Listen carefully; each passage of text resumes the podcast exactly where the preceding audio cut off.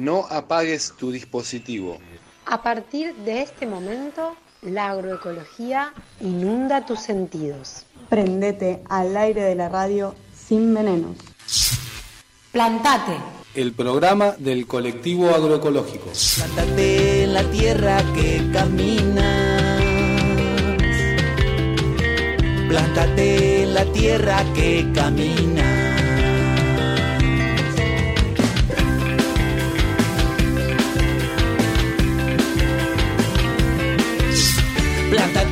La tierra que camina.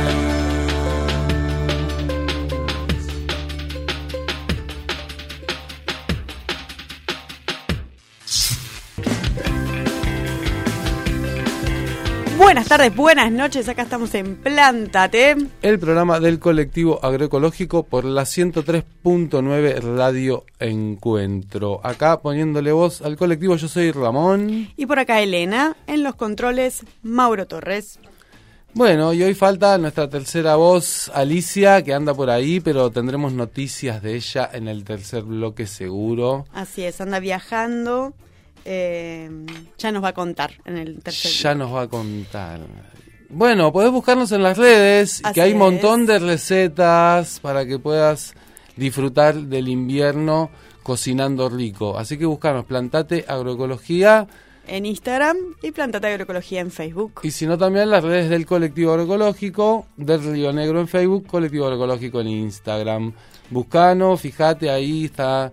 Eh, bueno, el recetario sigue creciendo y me encanta. Nuevas recetas y hay de Nuevas todo. recetas, Anímense que- a probar cosas nuevas. Ahí está todo detalladito para, para guardarlo y hacerlo, ¿no? En cualquier momento. Lo ideal es cuando está de estación, por supuesto, pero a veces la estación es más larga que hoy, digamos, ¿no?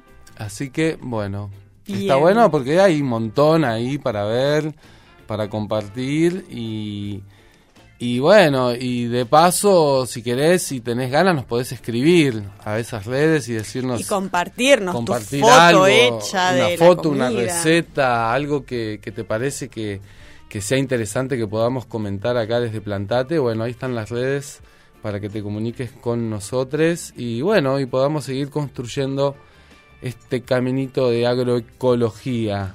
Así que bueno, es. hoy tenemos un, un- un programa eh, lindo porque seguimos con nuestras entrevistas eh, a distancia. Así es. Eh, ya voy con el segundo bloque. segundo bloque vamos a estar hablando con Miguel Sheridan. Eh, vamos Miguel a estar Sheridan. hablando sobre mm, agroecología en territorio, que es lo que se está haciendo en el territorio de la zona de confluencia, al Plotier Neuquén. Así que nos va a estar contando de las actividades y, y- y todas las cosas que hay ahí. Eh, primer bloque vamos a estar hablando del envío de zanahorias, también un ratito nomás, ¿no? El alta red, la importancia del consumo organizado, este, em, la dificultad de los transportes también ahí, que se cuela, ¿no? Como, como complejo, pero, pero bueno, vamos a estar ahí eh, contando sobre eso. Tenemos igual cosas que contar para antes, ¿no? Este, de anuncios. Sí, hay este, este primer bloque que nos gusta, nos gusta hacer así Ay. como un poco de, de contar algunas cosas. Y para terminar la programación del programa, tercer bloque, Bueno. vamos a estar eh, con una receta de Alicia que nos envía, por supuesto, desde, desde Misiones, eh, pero con el producto de acá local, ¿no? que es el coliflor. Está buenísima la receta, ¿eh? Está muy buena, está re práctica. Es una receta de masa de pizza de coliflor, así que atentis celíacos. Me encantó. Alta alternativa de estación, muy Sí, buena sí. está. Así que mm, hay que probarla.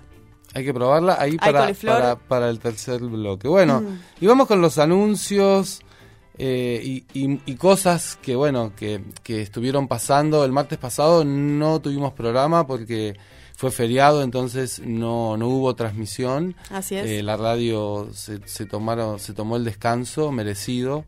Entonces, bueno, pasaron cosas. Y mientras tanto, ¿qué y mientras tanto sucedieron muchas cosas. Y bueno, el jueves pasado se llevó a cabo una feria eh, en apoyo a, al pueblo de Jujuy, donde también había un montón de otras organizaciones, gremios y demás, Así en Plaza es. San Martín. Y estuvimos participando desde la feria, desde el colectivo, con un guiso y demás. Bueno, no dejar pasar, ¿no? El apoyo Eh, al pueblo jujeño el apoyo al y pueblo el rechazo Jujuy. a la, modifica- a la reforma a la reforma de, de la Constitución y, y todo lo que están haciendo, bueno, el colectivo como comunidad campesina, bueno, y tenemos muchos compañeros, compañeras de Jujuy, oriundos de allá, sí. eh, o que tienen familiares, eh, o bueno, de la zona, ¿no? Ahí Sí, del norte. Exacto. Y, las, bueno, la- las fronteras son, las son imaginarias. Así que bueno, desde acá, desde Plantate y desde el colectivo, bueno, como el martes pasado no tuvimos programa, bueno, hoy queremos por lo menos este, pronunciar y decir que bueno, Sí, que desde el colectivo esa la decisión fue, se había convocado la, la, eh, eh, la organización en la feria de San Martín, se decidió cambiar la feria hacia la Plaza San Martín. eh, para, Para- para, para participar, claro, para participar de esto mismo. eh, ya- no una feria más festiva como solía ser, sino también una feria más reactiva, ¿no? Más activa, eh, en la que se hizo un guiso comunitario eh, para dar este, ahí a todos los que estaban, que se empezó, estaba fresco, así que eh, vino bien lo calentito.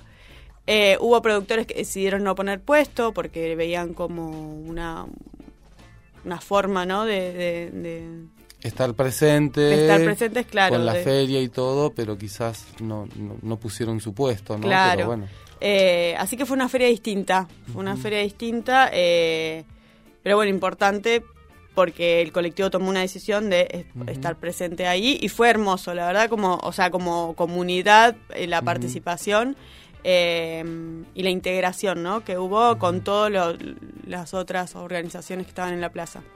sí, la verdad que sí, que da fuerza y bueno, es lamentable que tengamos que, que juntarnos bajo estas circunstancias, ¿no? Pero bueno, Sí, es lo que se podía hacer desde acá también como una forma de, de decir, no, no, nos, no estamos de acuerdo, no nos gusta y ahí Y- estuvimos, ¿no? Y Bueno. que no y que no es ajeno, ¿no? Porque porque siguen siendo recursos este naturales todos y la, la- la reforma de la Constitución es atentar contra eso y Mecho, ya que estamos está circulando un video de mm, Allen, ¿no? Eh, sobre mm, pérdidas de petróleo, eh, Derrames grandes. derrames, derrames, este Derrames grandes, si se fijan, ahí, ahí girando un video, ahora más tarde quizás lo vamos a estar por ahí compartiendo en nuestras redes, de unas pérdidas creo que de ayer o de, de esta sí, semana. Sí, son de ahora. Eh, y tienen que ver todo eso, digamos, mm. se vincula con las modificaciones, porque son, son todos Sí, recursos y si nos hacemos ajenos a... Sí, eh, el problema como de si otro, fuera ¿no? lejos, ¿no? Claro. No, no, nada es lejos. El agua, el agua nos lo trae así, cerquita, rápidamente ya lo tenemos acá, el problema, en nuestros pies, en, nuestra, en nuestras canillas. Entonces, Sí. no hacernos ajenos a, a- a lo que está sucediendo, porque no está lejos. Sí, sí, estar atentos, atentas a, a seguir lo que está pasando, bueno, en Jujuy y, y a tomar posición, ¿no? A estar claros y claras a la hora de pensar para, para ser consecuentes con lo que con lo que queremos, que no nos que no nos sigan mintiendo, ¿no? Así es. Así que bueno, ahí va eso y bueno, este derrame en Allen también para pues, para abrir los ojos y bueno, y todo esto y bueno, y hay una charla, ¿no? De, Claro, de- de cha- cambio climático. Ahí, para quien quiera conocer sobre un poco y hacerse eh, de información, acá nos comparten que va a haber una charla de cambio climático, intervención artificial del clima, desarrollo y consecuencias de, la, de los programas de geoingeniería. Bueno, parece bastante complejo el título, eh, pero esta charla se va a estar dando en Sala Alcides Viagetti, el Centro Municipal de Cultura, o sea, en el Centro Cultural, la sala esa que está abajo que se sí, ve, sí, en la costanera. eh, el 7 de julio a las 18 horas. bueno, A quien le interese va. se puede acercar ahí a esa charla gratuita para conocer del tema. La organiza, eh, convoca a vecinos autoconvocados por la vida y la libertad, adhieren Motes Argentina y Foro Argentina. Y la Bueno. disertante va a ser Cecilia Sustersic, especialista en medio ambiente y geoingeniería. Está bueno, está bueno, bueno, actividades. También eh, estuvimos, estuvo difundiendo eh, esta capacitación en contabilidad para productores y productoras. Así es, algo más Que- positivo, por otro que- lado, que- más cambiando de tema totalmente. Sí, que, está bueno porque, bueno, es, son este, herramientas que está bueno desarrollar, ¿no? Desde, desde este laburo que, que el productor, productora hace todo, ¿no? Porque produce, después vende y tiene que también enviar y tiene su puesto sí. y... Entonces, bueno, este taller... Eh, sí, lo, lo organiza Cambio Rural eh, con... en- organizando con la Universidad Nacional de Río Negro, donde está la carrera de, de contabilidad. Este, ahí Delphi está, está organizando el, el- el taller, que es algo re importante porque es siempre falta esta información. A uno Sí. le falta, imagínate si no tenés internet y acceso a una computadora. O sea, es como. Sí, es una herramienta, es, es algo que hay que desarrollar, ¿no? Creo que estaría bueno que todos, todas supiéramos un poco más de contabilidad para... Sí, o bueno, Para al menos más- cuál- más- cuáles, cuáles son los derechos que tenemos como trabajadores. Sí, por lo menos, ¿no? Saber cómo es esto de, de, de, de los IVA y los y las cuestiones, y no, no, bueno, estos números que a veces nos pasan un poco por arriba, ¿no? Decimos, ¿qué es? No sé qué pagué. Bueno, Así que sí, productores, productoras de la zona. Si está orientado ahí a ese- a sí, ese sí, a- a- segmento, ¿eh? Exacto, productores, productoras, este, si quieren acercarse va a ser mañana en el INTA. así que está bueno eso, ¿eh? Bien, y última charla. Tenemos muchas cosas para contar hoy. Y después está este taller de, de pensamiento eh, Colectivo. colectivo, que este, este va a ser en el curso, ¿verdad? Así es, el jueves, el jueves a las 16 horas. Está bueno, hay que acercarse. Sí. Es una charla donde se va a hablar este, de muchas cosas, eh, en- entre las cuales se va a hablar de territorio, de ambiente, de, de, bueno, de, de- de cómo nos estamos posicionando también frente a todo este panorama que, que se viene viviendo eh, estos últimos días también. Sí. Así que bueno, toda Bien. esa información y la feria todo. y la feria agroecológica, por supuesto, feria agroecológica allá en la plazoleta del Fundador, Bien, había Costanera dudas. de Viedma. Fundador entonces. sí, en la este Plaza del. Fundador, Costanera de Viedma, ahí frente al Centro Cultural, venite a la feria de 9 a 15. Bueno, Bien. uy, Cuánta respiramos, información. cuánta información. Bueno, Vamos. quédense, quédense No, porque... para, vamos a escucharla a José. Sí, es cierto. Vamos a escuchar a José que nos cuenta sobre el envío de zanahorias, este, la importancia de la organización del consumo y cómo se dio eso. A ver, che. Estamos inaugurando los envíos de esta temporada eh, a Buenos Aires, que hasta ahora no lo habíamos hecho est- este 2023 y en general eh, viene sucediendo todos los años que en abril, mayo comienza la demanda eh, de algo que nosotros producimos acá que parece que por aquellos lados no resuelven del todo, que es eh, la zanahoria. La zanahoria que fue sembrada más o menos eh, a fines de diciembre y a partir de mm, abril ya empieza a estar lista, que es la zanahoria de invierno. Enviamos unos 1500 kilos más o menos y lo interesante es que em, Estamos pensando en una regularidad eh, semanal, llega a ser, ¿no? Desde Buenos Aires siempre la demanda es intensa. Eh, nosotros acompañamos al ritmo que podemos. Otra cosa bonita de decir que el- quien está comprando es eh, una organización llamada Alta Red. Es justamente una red de organizaciones, de consumidores organizados en los distintos barrios de Capital Federal y Gran Buenos Aires, que se juntan todos los miércoles a hacer sus pedidos. Los lunes retiran del mercado central los pedidos que hicieron. Así que eh, un desafío enorme encajar en esos tiempos, pero lo pudimos lograr. Así que hicimos el sábado el primer envío de zanahorias en transición agroecológica.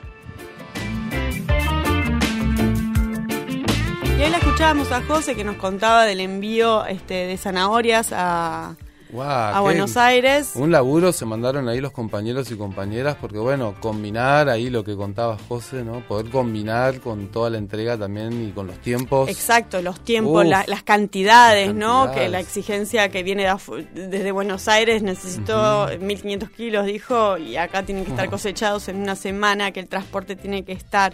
Esto es una logística bastante compleja. Sí, Eh, nos pone muy contentos y contentas que esto esté pasando y que esto se pueda hacer periódico, ¿no? También pensando en esta, en esta posibilidad de expandir este, el alimento sano y de que a los productores, productoras y toda la cadena este, que, que se realiza para que llegue de la mano de nuestros productores que están acá en el IDEBI a gente que está en, En en Buenos Capital Aires, Federal sí. o en el conurbano bonaerense, que sabemos lo difícil que es por ahí acceder a, a comprarle a un productor directamente.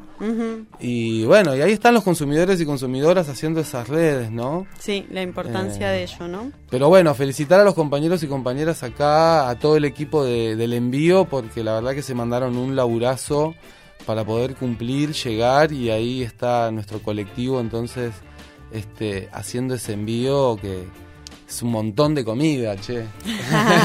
¿Cuántas Montón- carrot cake? Montón de Ah. ensaladas, 1500 kilos de zanahoria, es alto guiso, Mauro, ¿eh?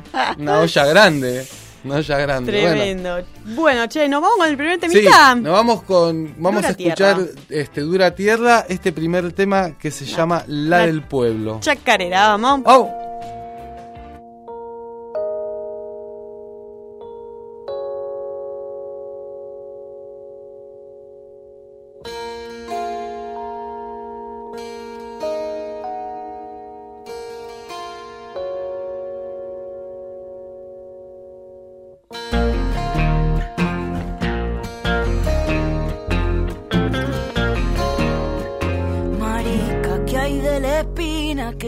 Clavado en el pecho? Tus alas de mariposa surcando un mundo deshecho. Marica, para cantar que no se te olvide amar.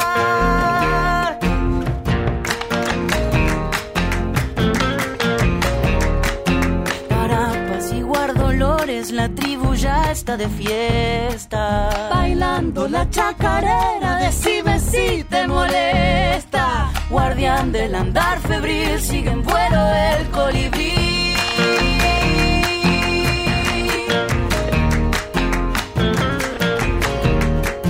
Trapitos con agua cura los callos volver a marchar y que nunca se me olvide que mundo vine a buscar. Chacarera, la del pueblo, derecho al hueso, comadre. No hay tiempo para tibieza, lleva calor en la sangre. Y el punto de ebullición para que hierva la canción.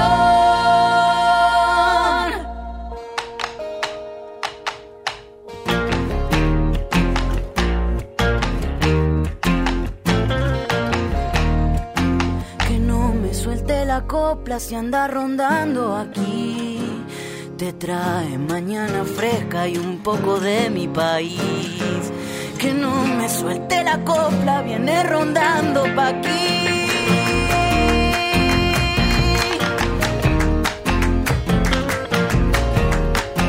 La furia fue mi alimento para sembrar la ternura. En la sierra y en los montes, en la selva y la llanura. Tuve que dejar morir tanto nombre para vivir.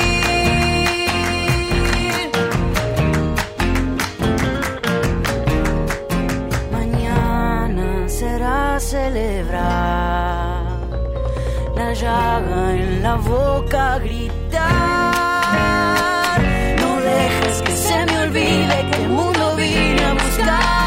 Chacarera, la del pueblo, derecho al hueso, mi hermana. No hay tiempo para tibiezas, anda poniendo la pava. Al punto de ebullición para que hierva la canción.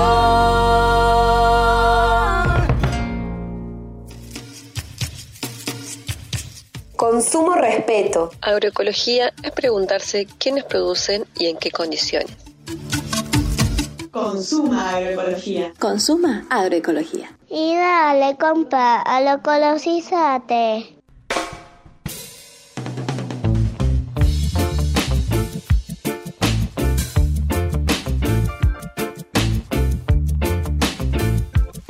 Ya estamos acá en segundo bloque de Plantate. Acá nuestro bloque de entrevistas conociendo experiencias en agroecología. Y estamos en comunicación con Miguel Sheridan desde Zona Confluencia. Hola Miguel, ¿cómo andás? Te saludan Elena y Ramón. Buenas noches. Hola Elena, hola Ramón, ¿cómo están ustedes?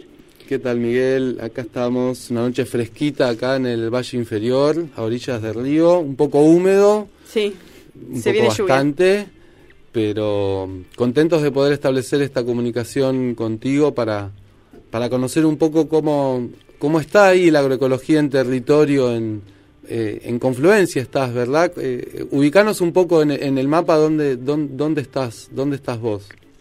Exactamente, yo ahora estoy hablando desde Cinco Saltos, localidad Río Negrina, de, de la margen este, izquierda del río Neuquén. Claro. Cuando hablamos de confluencia podemos considerar eh, las localidades entre Semillosa, Chañar y, y Villa Regina, digamos, de- del caso de Río Negro, es decir, la confluencia de los ríos Neuquén y Limay que conforman las nacientes del Negro. Claro. Ujú.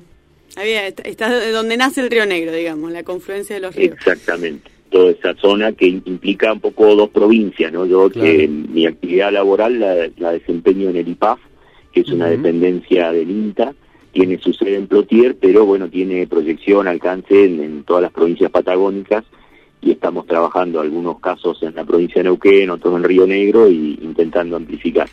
Así es, paso el chivo ya que eh, men- mencionaste el IPAF, a quien le interese conocer sobre el IPAF, tenemos una entrevista hace dos semanas colgada en Spotify, así También.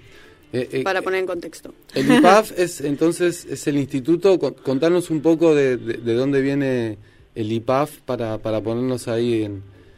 Es- Es un instituto de investigación aplicada a la agricultura familiar de que depende del INTA, es decir, Claro. uno de los institutos que depende del INTA a nivel nacional. Ujú, Esto se creó allá desde 2005 aproximadamente, hacia finales de, de la primera década de este siglo, se crea el IPAF patagónico y bueno, este, ha sufrido también, este, digamos, la, el bajón de políticas públicas que hubo ya hace cuatro o cinco años y bueno, ahora se reabrió por suerte y se está reactivando esa, esa dependencia del INTA. Eh, bien, sí. Y bueno, contanos qué es lo que está, mm, qué es lo que están haciendo, ¿no? Desde la agroecología en esa zona, qué, a- qué proyectos hay acompañando, cómo, cómo se está gestando la agroecología. Perfecto. Mira, justamente puedo comentar una actividad que estuvimos el lunes, en ese caso en un paraje que se llama China Muerta, en el municipio de. Plotier, cerquita ahí del río Limay, Ajá. y ahí es un predio de una cooperativa que se llama El Labrador, donde han conveniado con otra cooperativa de ese territorio llamada Mil Sueños, que eh, la idea que las tierras esas que son de una de estas cooperativas, eh, socios de la otra cooperativa, la puedan, puedan acceder con una orientación hacia la producción agroecológica, en este caso en transición. La mayoría de estos productores, productoras, este, pertenecen a la comunidad hortícola migrante, que vienen de un modelo hortícola convencional, en el caso de esta localidad, muy abocado a lo que es este, fruta fina, frutilla específicamente, Mm. algo de frambuesa y algo de diversificación. Por la época del año en que estamos, había eh, plantado ajo, habas, Este, verduras de hoja y bueno, y más adelante se avanza con algo de tomate, maíz, zapallo, etcétera. Claro. Y bueno, la práctica concreta que hicimos es, por un lado, una activación de microorganismos locales, tomando un poco la- las enseñanzas de César Gramaglia, que ha estado visitando la Sí. comarca ya de Viedma Patagones hacia Así fines de marzo.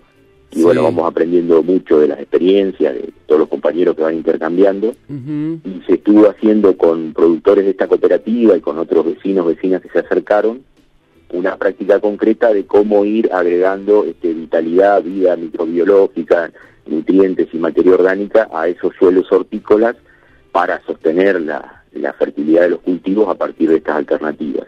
También con estas mismas personas y otras que están en condición similar en la zona, hemos trabajado el bocachi con muy buenos resultados, eh, cuando se viene de estos modelos este, hortícolas convencionales suele haber un, un periodo, digamos, de transición, de prueba, obviamente que está después de tanto tiempo de, de repique del mensaje de, de, digamos, de la industria química sobre la agricultura, este, lleva un tiempo de construir eso y generalmente se hacen algunas pruebas en algunos sectores, otros se permanece como convencional, y bueno, en este caso sería lo que por ahí podríamos caracterizar como transiciones incipientes, ¿no? que en el caso hortícola arrendatario es este, fundamental acompañarla, facilitarla, y no solo desde las instituciones, sino también eh, quizá de, de personas que de las mismas ciudades vecinas se organizan para poder acceder a alimentos este, saludables. Así es, desde el Y después consumo. hay otros casos también, como por ejemplo la chacra Ligüenco, la chacra Buena Vida, y varios casos más en la zona de Fisquemenuco,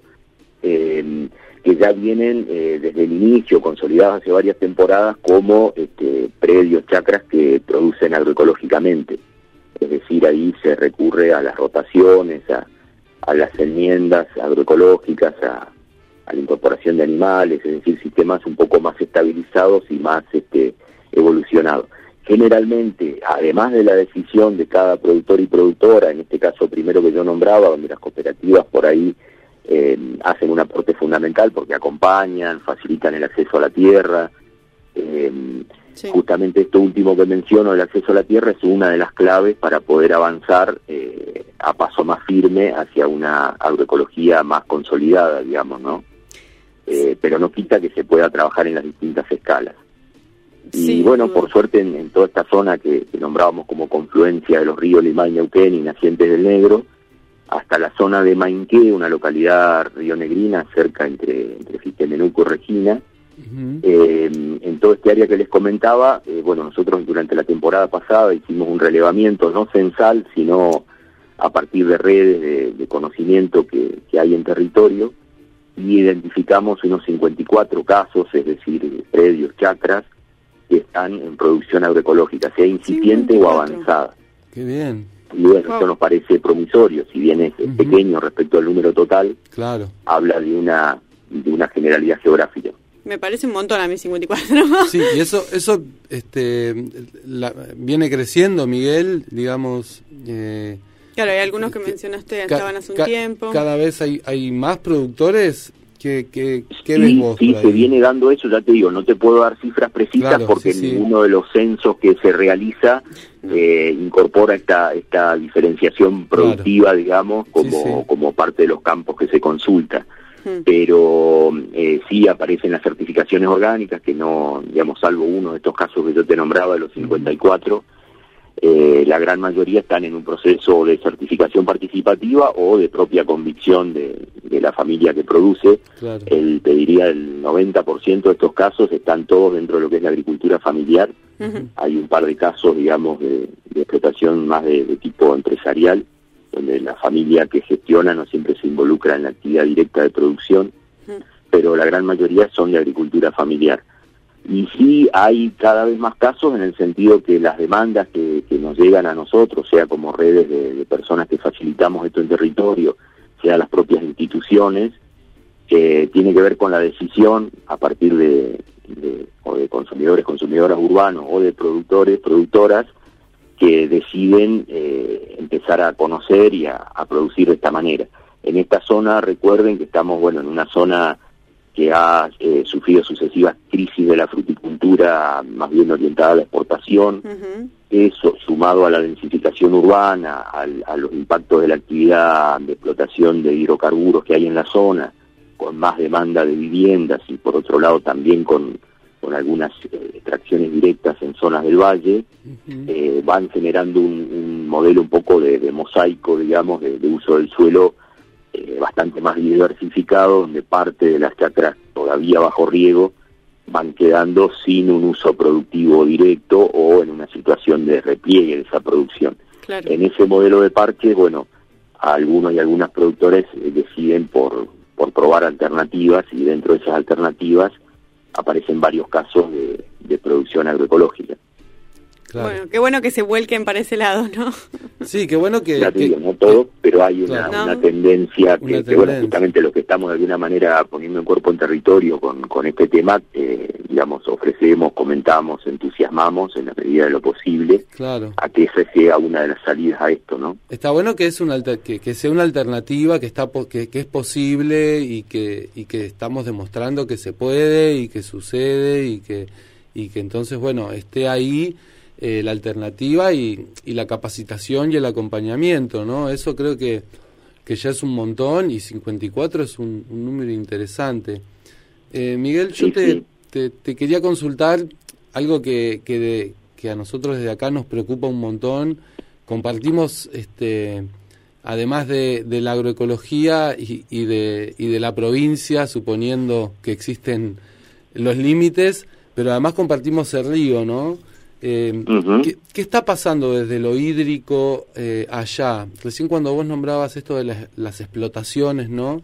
Eh, de hidrocarburos, uh -huh. Y, y, y acá tenemos la sensación de que cada vez, está, la sensación no, lo vemos, de que cada vez viene menos agua en, eh, en el río Negro, ¿no? Nosotros estamos acá ubicados ya cuando el río hace como su último camino a la desembocadura, donde ya no hay no hay tantos brazos, ¿no? Sino que el, el, río como que confluye para ya llegar al mar y, y sin embargo, pese a toda esa a, a, que se juntan todos los brazos y ya es un, un solo un solo caudal, eh, cada vez vemos eh, menos volumen.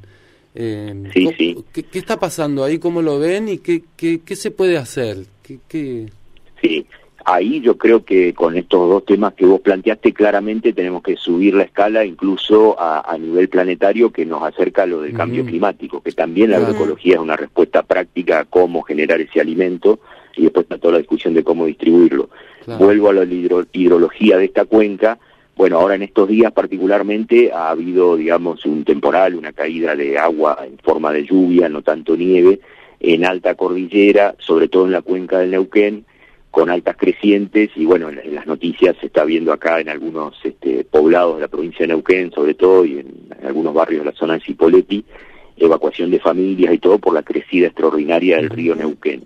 No tanto así el, río Limay, porque bueno, teniendo cuencas en la cabecera y, mayor cantidad, densidad de bosques, este, se infiltra mucho más el agua. Estaríamos saliendo de este periodo, digamos, eh, conocido como la niña en términos meteorológicos, y volviendo a un periodo con más humedad. El periodo de seca este, se extiende casi ya por más de una década, que ahora podría estar este, remitiéndose a un periodo de mayor humedad.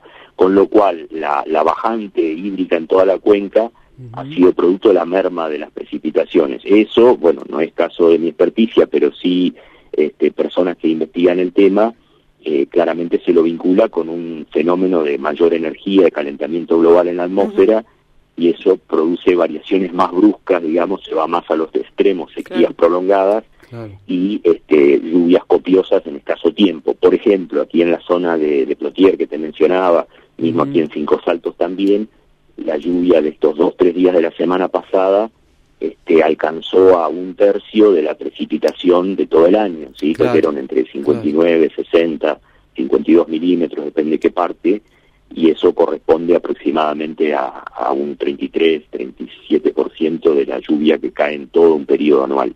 Claro. Y eso obviamente cuando es mucha agua en poco tiempo genera, además de los inconvenientes a la vida sí, diaria, la, medida que más suelos se impermeabilizan por urbanizaciones este, poco planificadas, generalmente eh, que, que, no están acompañadas por la, por la infraestructura de, de evacuación de esas crecidas, genera el impacto tan conocido de las inundaciones veníamos de un periodo de seca prolongada, seguramente está creciente, y ahora también, bueno, tenemos el tema de la regulación de las de las presas construidas por, por las personas ya hace 40 años, 50 años, uh -huh. este, que bueno, ahora también está justo en, en discusión la, la, reasignación de la concesión de esas presas, ¿no? Entonces, cómo se regula eh, también es un tema reinteresante claro. y, y, me refiero a todo el cambio climático porque, bueno, de alguna manera las, las emisiones de carbono, el modo de agricultura industrial, el modo de vida urbano intensivo cada sí. vez más acelerado, eh, todas esas emisiones eh, de, de, gases con efecto invernadero eh, serían lo que cada vez más evidencia este, va en ese sentido, están desencadenando este incremento de temperatura en la atmósfera que hace oscilar hacia, hacia extremos más marcados. Entonces, ahí indirectamente sí volvemos a la agroecología, decir, bueno, hay, es, ya no es solo una cuestión de, de opción este, individual, sino que debería ser cada vez más este, necesidad colectiva, Así interpelar y, y, transitar otro camino para procurar alimentos.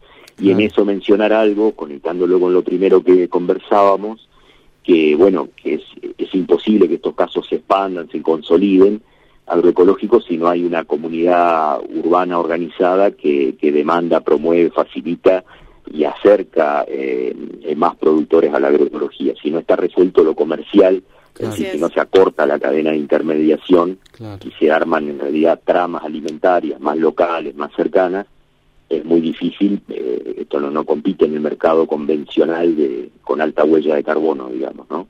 Que es otra lógica.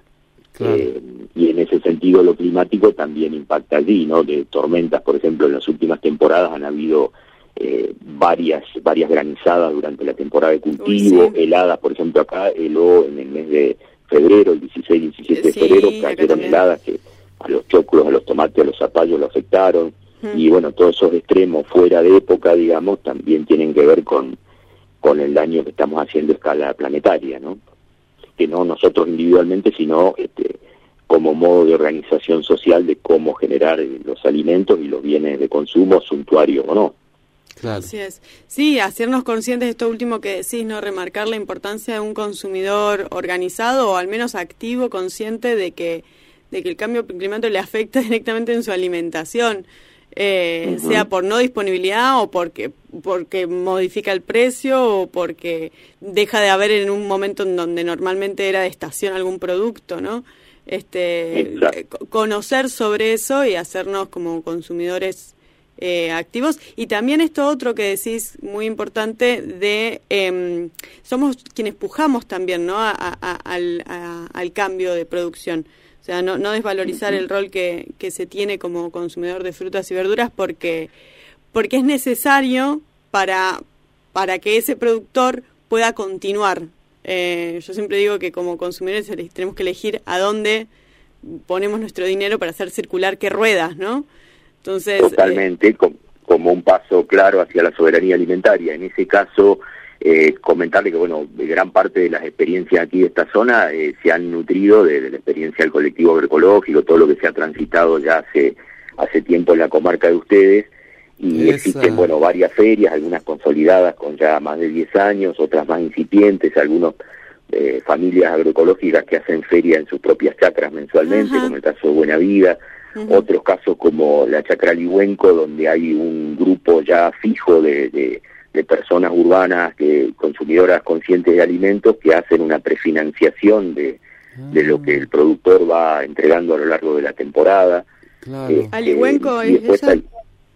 ese es Alihuenco, el contraalmirante Cordero. Y después, bueno, en la zona de Fisque hay varios sistemas de bolsones, de, entrega de, de bolsones de, de verdura agroecológica. Es clave, ¿no? Es, sí, es clave, es clave la organización como consumidores, consumidoras. Eso creo que ahí está, también hay una, hay una fortaleza que, que tenemos que, que visibilizar y, y, seguir difundiendo, porque todas esas redes es como decís vos, ¿no? Es lo que va empujando, eh, sin duda, porque bueno, si seguimos comprando eh, Matarazo y Bagley, no hay cómo darles, ¿no? Claro, y verlo también que eso, que, que no es solamente que te afecta individualmente, sino, sino, también que, que, la decisión es colectiva. no, y eh, todo, el ambiente, ¿no? Todo, todo, este combo que, que Miguel explicaba muy, muy claramente. La salud individual y, y, comunitaria también. Eh, por ejemplo, esto de pretender en góndola tener un tomate fresco en el mes de julio o también como reeducamos tanto el paladar como digamos una cuestión hasta cultural culinaria eh, de que bueno el, tomate fresco está bueno este, saborearlo en estación y después hay forma de diferirlo vía salsa vía deshidratado de otras maneras no eh, en ese sentido es justamente otra otra trama la que hay que construir y no la, la, la consumista en la cual nos han instalado que también genera mucha frustración porque no tampoco más en, en climas inflacionarios no tampoco se llega a ese a ese consumo, comillas, comillas, ideal, porque bueno, aparecen muchas restricciones. Claro, porque e, esto último, ¿no? Eh, si yo quiero tomate todo el año como consumidor, impulso a que el productor quiera hacer eso. ¿No? Y, y, fuerce, y fuerce como a, lo que da el clima y, busca hacerlo en espacios cerrados y con climatización como en algunos lugares, consumiendo mucha más energía, creando mucho más desequilibrios, ¿no? Eh, todo por una demanda. Sí, y, y, ese tomate que, que no es un alimento claramente, sino que es un producto, llega eh, a, la góndola, al, al supuesto, supuesta consumidor, consumidora, a un precio exorbitante, además, ¿no? Que, que desestabiliza eh, la economía del día a día. Eh, Totalmente. Una de las asignaturas pendientes que tenemos todos y todas quienes estamos empujando estas cosas aquí en la zona es, bueno, cómo eh, pensar y llevar a la práctica una fruticultura agroecológica, porque, por ejemplo, en un momento recuerdo un dato de hace unos 5 o 6 años atrás, que el, el agregado, digamos, de, de, precio, ¿no? no de valor, sino que el precio que se le agregaba entre lo que recibía productor-productora y lo que pagaba la persona en góndola era de 14 veces en el caso de la fruta de pepita, ¿no? Claro, Entonces imagínense claro, si eso lo acortamos simplemente haciendo una facilitación comercializadora Sí. con otro modo de producción que acepte otro tipo de calidad de fruta, este, no tan centrado en la cosmética y sin importar tanto los residuos, sino más bien en las calidades intrínsecas, en la actitud de cocina, etcétera, bueno, seguro que lo que recibe el productor la productora van a ser otros otros valores, ¿no? Sí, sí, esto último que decís, recuerdo que cuando se habla, ¿no? De que la crisis, la, la crisis de, de la pera y la manzana, y escuchar del otro lado un consumidor que desconoce de la realidad, decir, si está cada vez más cara. Claro, vos la estás pagando más cara, lo que no significa que al productor le estén pagando ese mismo evolución de precio, ¿no? Como esta diferenciación también que nos hace este cuando nos vamos metiendo y vamos siendo consumidores más más conscientes de lo que estamos consumiendo. Totalmente. En horticultura creo que esa escala era de 5 o 6 veces, digamos, ¿no? Que se multiplicaba por 5 por 6 Ujú, entre el precio que se paga en góndola, el, el precio que recibe la familia que lo produce. Claro. Sí, por eso la importancia de los canales cortos de comercialización, ¿no? Totalmente. Y en esa es la buena noticia que hay un aprendizaje mutuo entre quien produce, quien consume y quien facilita, tanto de lo comercial, desde lo técnico, porque no es que el, el técnico sabe, va y plantea el, el mensaje, digamos, sino, bueno, es, es una es una construcción. ¿Qué hacer? No, no las recetas Claro. no serían la, el camino más adecuado, si bien yo les mencioné, este microorganismo local, bocachi, etcétera, pero bueno, los materiales que se usan para eso, en qué momento del año, se hace una biofábrica fuera de la chacra porque no da el tiempo para hacerlo todo en la chacra, se hace en forma comunitaria, grupal. Cada experiencia agroecológica es un traje a medida situado en el lugar donde están las condiciones para para que se desenvuelva, ¿no? Eh, no no hay ahí una, una receta, una pauta única. Claro, sí, sí. También eso es importante resaltar. Bueno, me encanta saber que está creciendo la Muy agroecología bueno. en la región, eh, que a- pesar de todas las contras que hay y de todos los avances Hay que extractivistas. cuidar y fortalecer, pero bueno, eso es toda una tarea colectiva también. Sí, Miguel, muchas gracias por, por estos minutos con nosotros, eh, para Plantate y, y para el colectivo agroecológico acá de Vierma Patagones. Y bueno, seguir tejiendo redes y, y seguir aprendiendo, ¿no? Este, eh, y bueno, y, y fortalecer, como decís vos, estos caminos también de, de capacitación y de, y de espacios que, que son súper necesarios, ¿no? El acompañamiento eh, del Estado, el acompañamiento de las organizaciones, así que bueno, ahí en, en el territorio.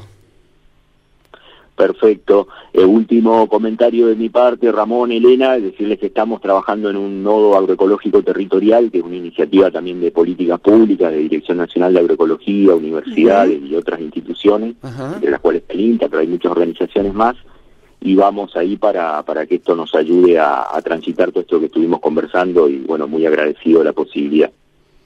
Bien, Bueno. buenísimo saber que están organizándose también con eh, desde con, con, con, lugar- con organizaciones de nación, ¿no? Pues Como dijiste.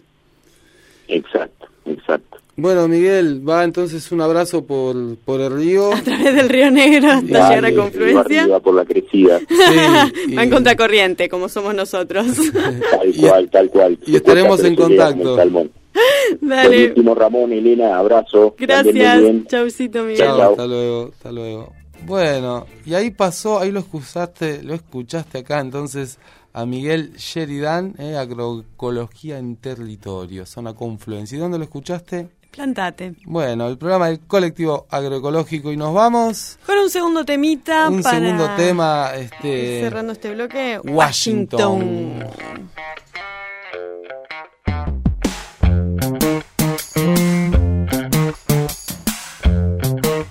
Washington,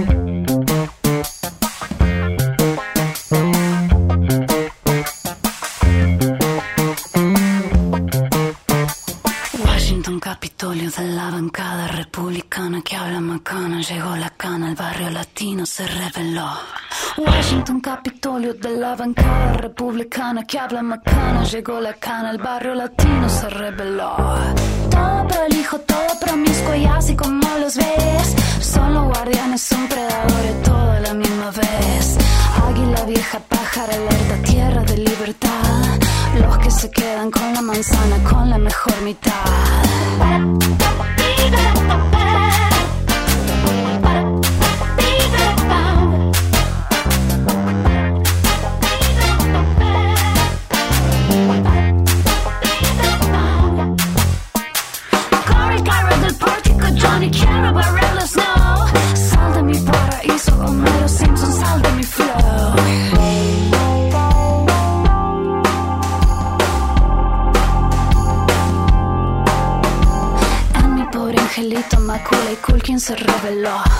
Pero mostró la hilacha de oligarca Enrique Ricón. Aunque en mi primer beso un pack de abejas lo fulminó. Fue a la juguetería del señor Duncan y revivió. Fuera de mi cultura tiras basura en mi país. ¿Cómo te divertí cuando te pendís y nos oprimís? Fuera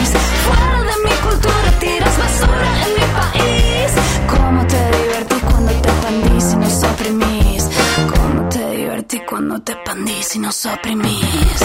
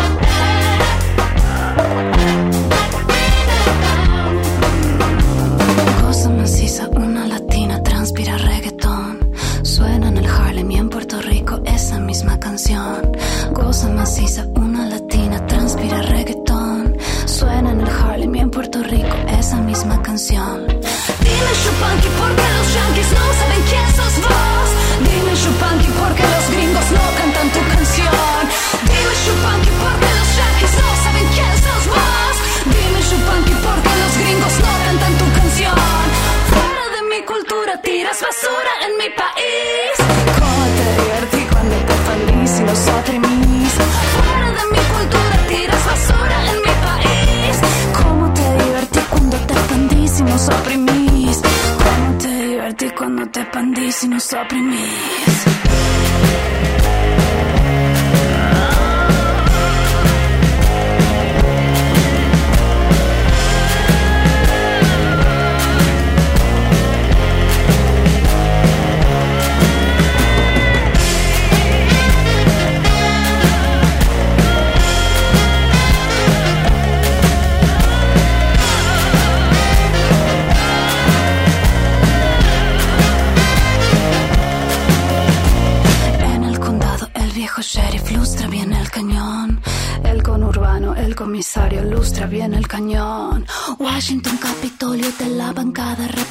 Republicana que habla macana. Llegó la cana, el barrio latino se rebeló. Washington, Capitolio de la bancada republicana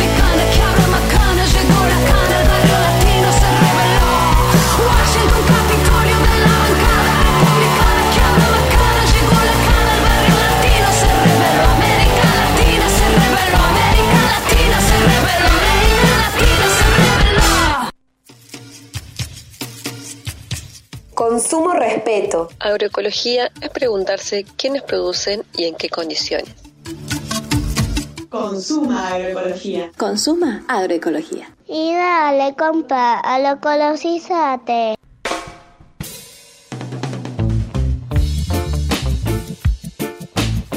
Tercer bloque de Plántate. Consuma agroecología. Este es nuestro bloque eh, que siempre eh, pilotea nuestra compañera Alicia. Alicia. Hoy con falta con aviso. Pues claro y merecido que está allá desde la selva misionera. Sí, ahora nos, nos va a contar. Pero bueno, trae una receta interesante porque esto, el coliflor, que eh, a veces no, no, no le hacemos mucha variante, no sé. Yo lo hago. A mí me gusta muy condimentado el horno. Ah, Queda yo lo como crudo. crocantito. Ah, ahí va, mira. Yo mi estilo, mi típico estilo crudo. crudo va, a la gente dice coliflor, sí, rallado En así. ensalada. Sí, sobre todo la parte más del arbolito, ¿no? La, la- Mm, la la otra parte ya más dura, no. Ya no la como cruda, ¿no? Por ahí la hiervo un rato, salteado, bueno, Claro, y lo que se hace mucho es servido o al vapor y después gratinado, ponele, se hace mucho. también. Pero bueno, esta receta es innovadora, es creativa y está bueno porque es versátil también. Es versátil y este atentos ahí, bueno, preparen la virome, Eh, también quienes no consumen harina, porque está bueno, es una masa para pizza, así que bueno. Pero no las delatemos más, porque No, no, si a ver, a ver qué nos dice Alicia. Vamos a escucharla, a ver. Buenas noches, buenas noches. ¿Qué tal Elena? ¿Qué tal Ramón? Eh, audiencia de Plantate. Acá desde Misiones, desde Puerto Iguazú. Les mando un saludo. Este martes eh, ausente eh, con aviso porque festejando mi reciente jubilación he decidido venir a, celebrarlo eh, contemplando la fantástica eh, cara- las cataratas y bueno, esta selva que es tan apabullante de verde. Uno que viene del frío y aparte de ese verde a veces más pálido que tenemos en la Patagonia, no deja de ser deslumbrante el verdor de la selva misionera, la humedad, el calor, bueno, las temperaturas acá están rondando los 20 y pico de grados, 24, 25 durante el día. Así que es una especie de mini veranito que no deja de ser eh, reconfortante para, bueno, después seguir el invierno que todavía nos queda por allá. Para este martes, em, la receta que elegí es una receta con coliflor, porque los- el coliflor es exquisito y lo que pasa es que generalmente tenemos poquitas recetas para el día a día, a veces uno lo tiene como un picle o a veces lo hierve y bueno, ese medio que se nos acaba ahí el repertorio. Entonces pensé que es tan dúctil y es tan fantástico que puede usarse en puré, con unas pacoras que pasamos ya en algún momento la receta, pero esta es una receta distinta. Esta es una pizza de coliflor y esta es la gracia que es una pizza que la masa, digamos la base es de coliflor. Muy sencilla, por supuesto, como siempre, porque lo bueno, si simple, dos veces bueno. Así que para esta receta vamos a rallar con un rallador eh, un coliflor entero. Como en el mundo del coliflor hay algunos pequeños y otros más grandes, bueno, si estamos, mm, la receta de los dos huevos es para uno más o menos de unos 800 gramos, pero a veces hay unos muy grandes y ahí le vamos a sumar un huevo más. Una vez que lo rallamos, le agregamos los dos o tres huevos, según el tamaño del coliflor. Le vamos a agregar dos o tres cucharadas de queso rallado, rico, sal, pimienta y vamos a hacer una especie de masa. Tratar de unirlo un poco como una masa. En una asadera eh, aceitada vamos a, poner esta masa de coliflor. Una opción puede ser ponerle papel manteca, es a gusto, aquel que esté acostumbrado a usar, eh, hacer masas con papel manteca no deja de ser una opción bastante sencilla y si no, con eh, aceite como habitualmente uno eh, hace la masa de las pizzas. Lo vamos a llevar al horno un ratito, nos va a demorar unos, unos minutos hasta que se cocine el coliflor y se haga, se tueste el bordecito, que uno lo vea cocido y tostadito. Y después lo que le vamos a poner encima es lo que habitualmente usamos para una pizza, puede ser la salsa de tomate, mozzarella, jamón el que le gusta, tomates secos, rúcula, es muy rica y va perfecto con lo que le pongamos encima. Así que bueno, ahí queda a, imaginación y a gusto de cada uno qué es lo que, cómo va a, completar esta pizza. Hay mucha gente que por una u otra razón, por alergias alimentarias, decide, bueno, no consumir más eh, harinas o consumir menos. Y esta es una muy buena receta, porque siempre pizza es ah, una comida que uno añora cuando no consume harinas. Así que poder consumirla, esta, que no, no utiliza ningún tipo de harinas, bueno, es una muy buena manera de incorporar el coliflor de una forma tinta, rica, fácil. Así que bueno, como siempre espero que la disfruten, que la prueben, se amiguen con el coliflor, aquellos que todavía no lo han hecho, que es una excelente eh, verdura, siempre aporta a la diversidad en nuestra alimentación. Bueno, un abrazo enorme y nos estaremos viendo el martes próximo ya de regreso a Viedma. Bueno, adiós. Y ahí estaba Alicia desde Misiones festejando su jubilación contándonos de esta recetaza. Me encantó eh, la, del, la del coliflor ahí para, para hacer una, una prueba, ¿eh? Así que la voy a Eh, probar, me gustó, me gustó. Y después arriba le puedes poner lo que quieras. Sí, la Creatividad. verdad que creatividad, como siempre, es una es uno de los ingredientes eh, que usa Alicia. Hoy, hoy desde, desde Misiones. Y ahí va entonces un saludo para ella que se tomó el tiempo de mandarnos esta, esta receta de coliflor que hay que usar porque, bueno, estamos en época, ¿no? Exacto, sí, sí, Estamos hay, en hay- época. hay disponibles. Así que bueno, y así pasó Otro nuestro plantate. plantate más. Este, buscanos, buscanos en las redes, buscanos en Spotify. Vamos a estar subiendo esta receta, así que buscá Plantate en Instagram, en Facebook. Buscá por ahí, seguinos, sintonizanos. Y bueno, nos vamos con otro tema, L, de. Dura Tierra. Este es Ámbar. Todos del disco Fuerza, Todo digo el disco que salió este Fuerza. año. Alta banda, Dura Tierra, Ámbar. Y dale, agroecologizate. Ramito de flor de azúcar para endulzarte las heridas.